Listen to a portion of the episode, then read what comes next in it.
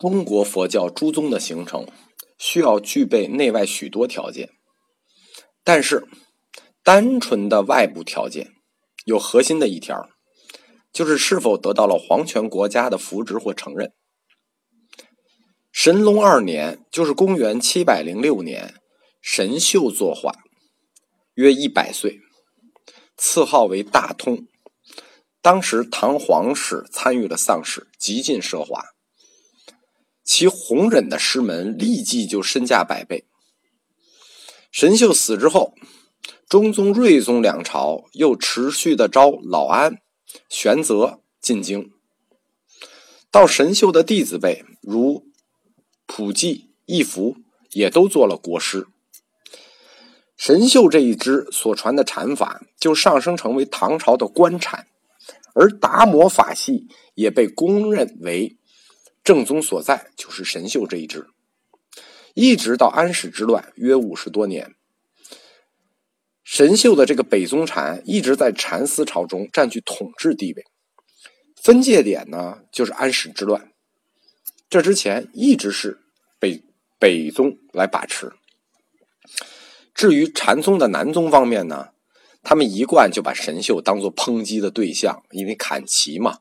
这个擒贼先擒王，所以一贯是抨击神秀，所以后来对神秀的描述啊，污蔑大于事实。神秀本人一生，他的经历很多，所学博杂，思想前后不一，因为他是五十多岁才拜弘忍为师，七十多岁才出家。武则天曾经问过神秀，说。所传之法，谁家宗旨？就是问神秀，你所传的谁家宗旨？神秀说：“齐州东山法门。”然后又问他依何典？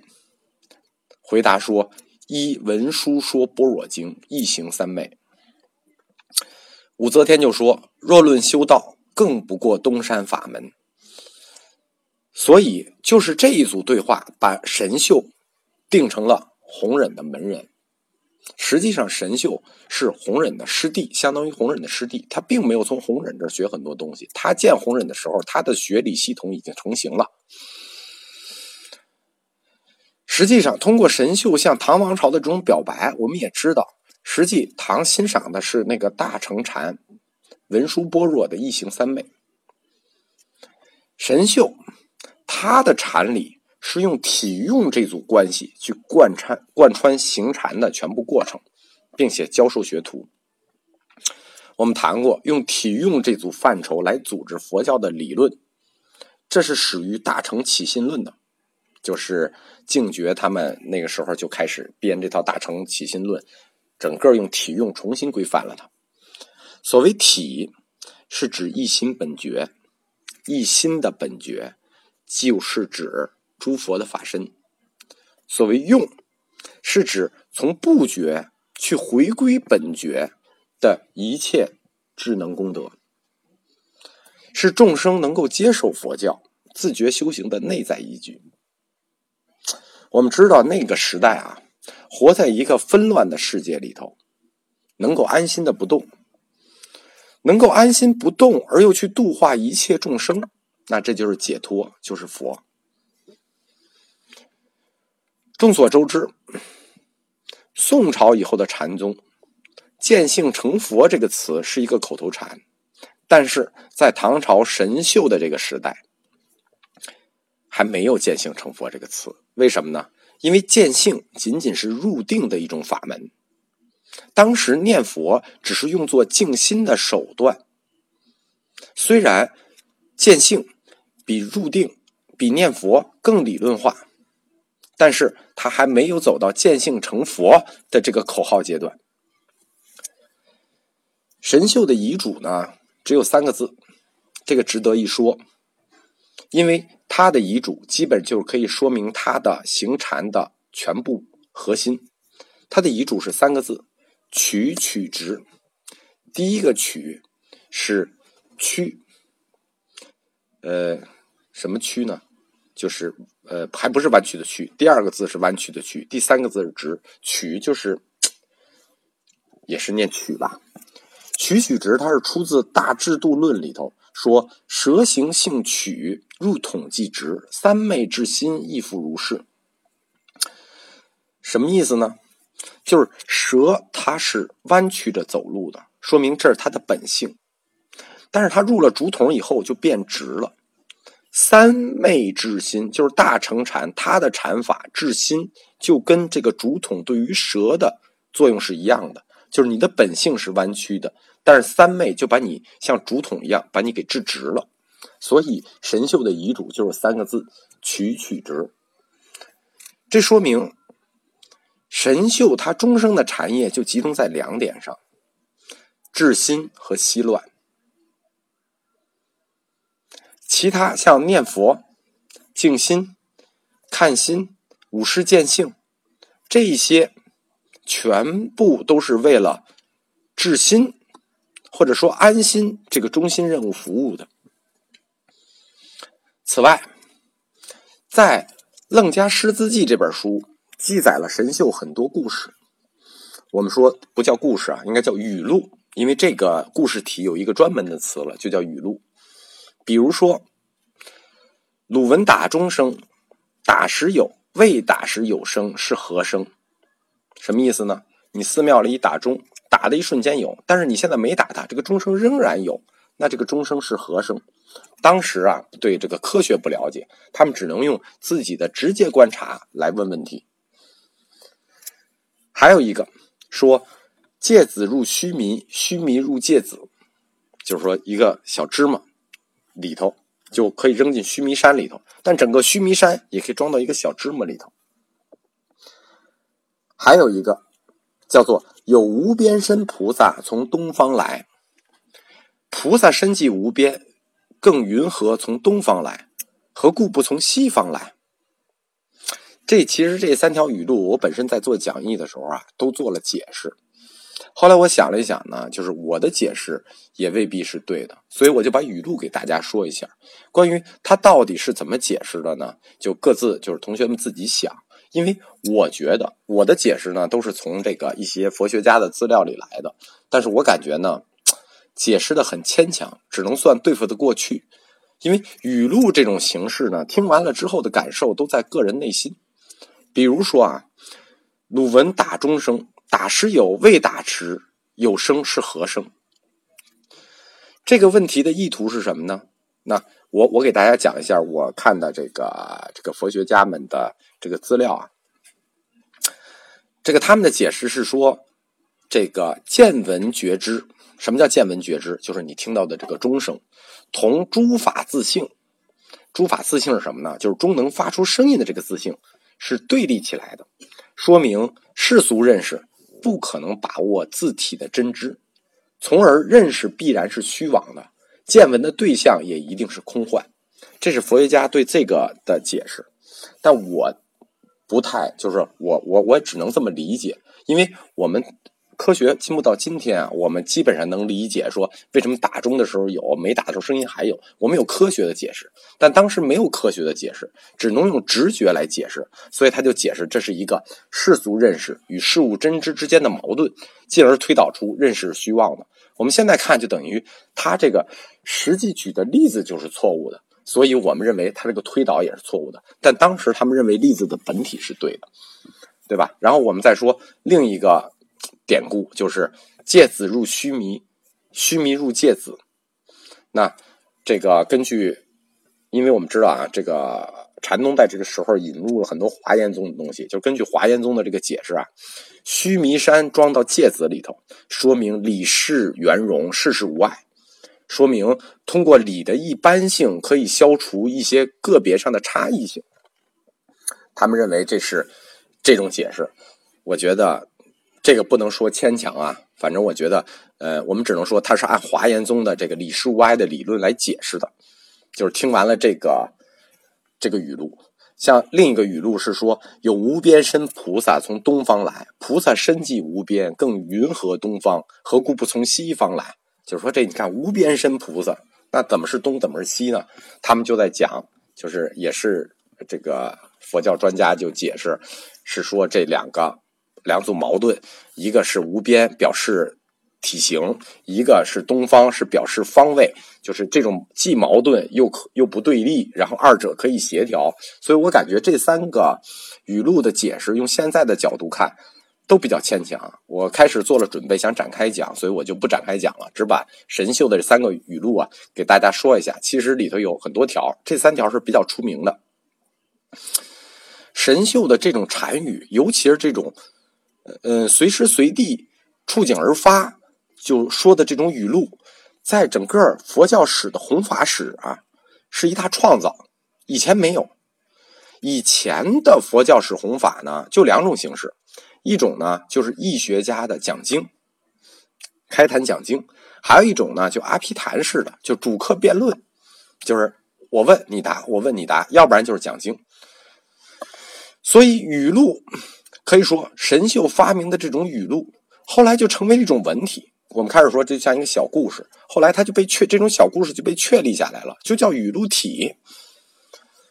语录体的发端就来自于《楞伽师资记》这本书。从此以后，语录体就普遍的被用于来讲佛教的义理。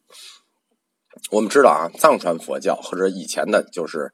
佛教大家用的都是经书的形式去讲义理，但是从这个神秀开始，就开始用语录的形式去讲义理。这种语录的形式讲义理，它有一个什么好处呢？就是禅宗的后辈经常提到一个词，就是在禅宗的后辈里经常会提到一个词，叫言下便悟。什么意思？你说完我就悟了。这种事情在后来大师里有很多，就是一听到。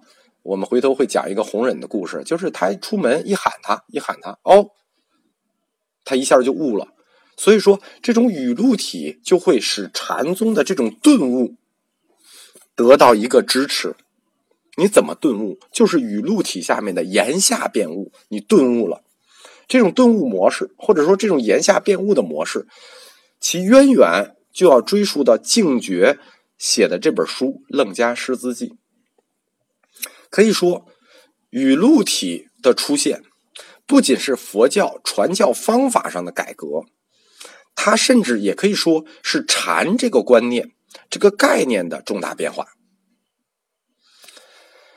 神秀死了以后呢，就身价就更高了，尤其他是一百多岁死的，他的弟子呢就是遍及两京，而且都受到当时帝王的礼遇，声名一时啊，成为禅宗一时之盛。他著名的弟子净觉曾经写过他著名的四大弟子，后来都成为他的继承人，都做过国师。这四个人是谁呢？普济、净贤、义福、慧福。这个四个字，四个人都是法字辈的，就是天下称这四个法师有当时有一个专门的接语。这四个法师像，呃，普济叫净山，啊，法山，一个叫法山，一个叫法海，一个叫法净，一个叫法灯。当时天下管这四大这个禅师叫什么呢？叫法山净、法海清、法净朗、法灯明。所以说，当时他们已经这个炙手可热。唐中宗的时候，普济还被皇上钦定为世家正宗。世家正宗就是普济，就是神秀的这个弟子，神秀嫡传。此后，神秀死后四十年之间，可以说。北禅就是又我们又管他们叫京派禅系，因为当时的京不是北京啊，是洛阳和长安。两京是指洛阳和长安，两京京派禅师的当然领袖，就是神秀嫡传是全国当然领袖。而这个我们谈的玄泽、净觉，他们专门强调说他们的传经。来自于先祖持有的楞伽为新药，但是我们知道啊，从净觉以后，这个楞伽宗和禅宗就合流了，基本上就合流了。净觉完了就消失了，然后普济就又给禅宗添了一本经，叫《思义经》，这是观禅，就是典型的经派禅师观禅，他们的这一套传法体系就是楞伽经、思义经。相反的是呢，就是说，虽然神秀他们是嫡传，但是相反的是嵩山禅系。我们第一个讲的五祖弘忍出来的第一个禅系，就是法如的嵩山禅系。和后来在嵩山的老安禅系，他们就不谈经典，他们没有经，他们跟弘忍一样，就不传经，最多就引用一下慧远的一个经序，就慧远那个经序叫《禅经序》。他们法儒和老安的概念还在慧远的那种无私无为的禅观念里头，刨掉神秀、老安、法儒、玄寂、玄泽这几个这个比较有名的大师之外，五祖弘忍还有其他几个徒弟，后来也都是一派宗师。我们泛泛的给大家介绍一下，比如说。弘忍他有一个弟子叫智深，他呢就到了四川，十三岁就到了四川，而且他的经历非常的好。他到四川的时候，唐僧就是玄奘法师，正好在四川学那个社论，学实地经论的，所以他先跟着唐僧学过经，后来又投到弘忍门下。这个智深就是后来著名的叫做。资州禅系的创始人，因为他住在资州德纯寺。然后智深他传了一个弟子叫唐和尚，唐和尚又传了一个弟子叫金和尚。这个金和尚后面我会给大家讲一下，就是成都净泉寺的金和尚，又叫无相禅师。他本人一听这姓就知道，他是个朝鲜人。而这个朝鲜人又传了一个著名的中国僧人，叫无著。后来这一伙人就形成了中唐时期特别有名，在四川就是以四川为基地特别有名的，叫做净泉宝堂禅系。还有一支后来消失的禅系，然后呢，但当时很有名，叫南山念佛门。在宗密的《圆觉经大大书钞》里头专门提过这一派，叫南山念佛门。据说他的创始人也是弘忍门徒。就是弘忍还有这么一个奇怪的徒弟，叫宣实。他的禅系非常简单，叫什么呢？叫集传香而存佛。什么意思？他不太重视这个佛理呀、易经，他认为这都呃讲的东西，就是我们说的通过语言能把握的真理，他他都看不上。而且呢，关于内观他也看不上，他有点像戒律。集传香而存佛。什么叫传香？传香其实就是集众礼拜仪式，就是如何礼忏啊，如何做，就是举行各种的仪式啊，就是他特别重视这个这个这个戒律这种仪式，上香这种仪式。这个念佛门我们特别要提到，因为它叫南山念佛门，他发明了一种非常奇怪的念佛方式，但这种念佛方式又被禅宗所吸收。它实际南山念佛门是禅宗的旁系，我们刚才谈的净泉宝堂禅系也是禅宗的旁系。这个南山念佛门作为旁系，它留下来的一个是上香啊这一系列的法事的忏悔仪式，我们将来会专门去讲忏史，这是很大的一套东西。他发明的一种念佛仪式叫做一字念佛，就是先这个。引声高念，然后呢，渐渐就没声了，然后渐渐呢，声音又一点一点的放大，然后又没声了，然后他们管这个方式就是先大声，然后悄悄的没声，然后小声，一点一点悠远，最后又没声。他们认为这叫诵佛致意，就是通过念佛把这个意念传到心里，意念由粗及细，又送至心里。